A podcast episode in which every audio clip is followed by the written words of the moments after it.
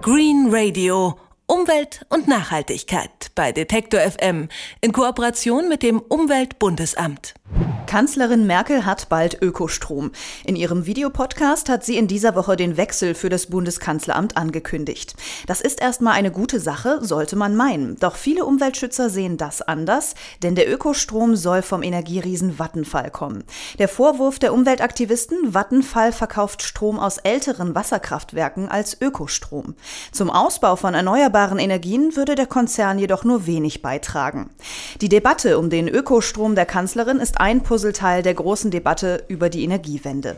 Mittlerweile ist etwas mehr als ein Jahr seit dem offiziellen Ausstieg aus der Atomkraft vergangen. 2022 soll das letzte deutsche Atomkraftwerk vom Netz gehen.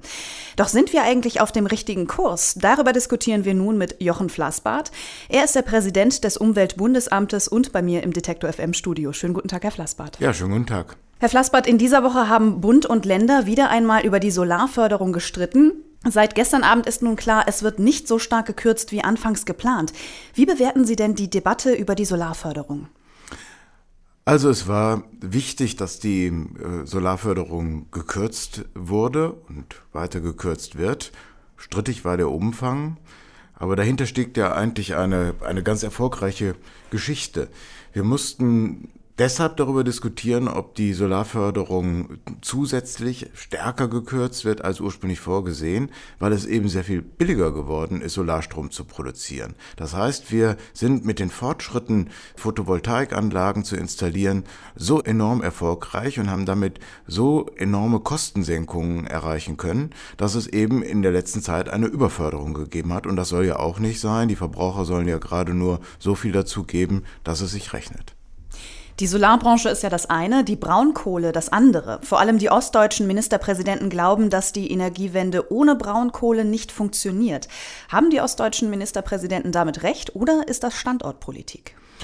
Also ich glaube, das ist eine Debatte, die an den Realitäten ein gutes Stück vorbeigeht. Wir haben ja Braunkohlekraftwerke, die produzieren Strom und wir haben Steinkohlekraftwerke, die Strom produzieren. Und das wird auch noch einige Zeit so sein. Die entscheidende Frage ist doch, ob wir in erheblichem Umfang neue Kohlekraftwerke brauchen um die äh, immer stärker werdenden erneuerbaren Energien zu ergänzen. Und da ist, zeigen die Analysen des Umweltbundesamtes ganz eindeutig, das, was im Augenblick am Netz ist und das, was wir an äh, Kraftwerkszubau haben, also es sind ja schon Kraftwerke im Bau, ist völlig auskömmlich. Eine Debatte um neue Kraftwerke, egal ob jetzt Braunkohle- oder Steinkohlekraftwerke, über das, was derzeit schon gebaut wird, hinaus, die ist überflüssig. Wenn wir künftig mehr Solar- und vor allem Windenergie nutzen wollen, dann brauchen wir auch neue Stromnetze. Doch der Ausbau der Stromnetze ist ein großes Problem der Energiewende, denn bisher können sich die Netzbetreiber ja einfach nicht einigen. Jetzt drohen die Bundesländer mit der Verstaatlichung der Netze. Ist das eine gute Idee?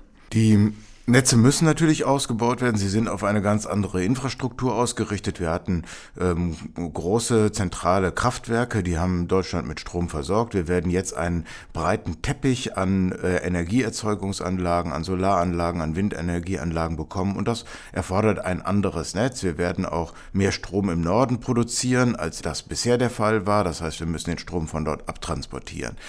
Wir sind mit dem Netzausbau eigentlich gar nicht auf einem so schlechten Weg. Jedenfalls äh, sind die wichtigen Schritte eingeleitet, jetzt die neuen Trassen zu planen und dabei, und das ist ja auch wichtig, die Bevölkerung mit einzubeziehen, das nicht über die Köpfe der Menschen hinweg zu tun. Dass das im Anfang ein bisschen ruckelt und noch braucht, um wirklich dann ganz eingespielt zu sein, äh, finde ich nicht weiter dramatisch. Die entscheidende Problematik im Augenblick bei den Netzbetreibern ist, dass es an einigen Stellen keine ausreichende wirtschaftliche Kraft gibt, dies zu tun. Und das hat den einen oder anderen Ministerpräsidenten, zum Beispiel den von Niedersachsen, ähm, dazu veranlasst zu sagen, man müsse auch über eine Verstaatlichung von Netzen äh, nachdenken. Ich glaube nicht, dass das unmittelbar auf der Tagesordnung steht, aber auch unsere Verkehrswege, unsere Straßen, unsere Schienen sind staatlich.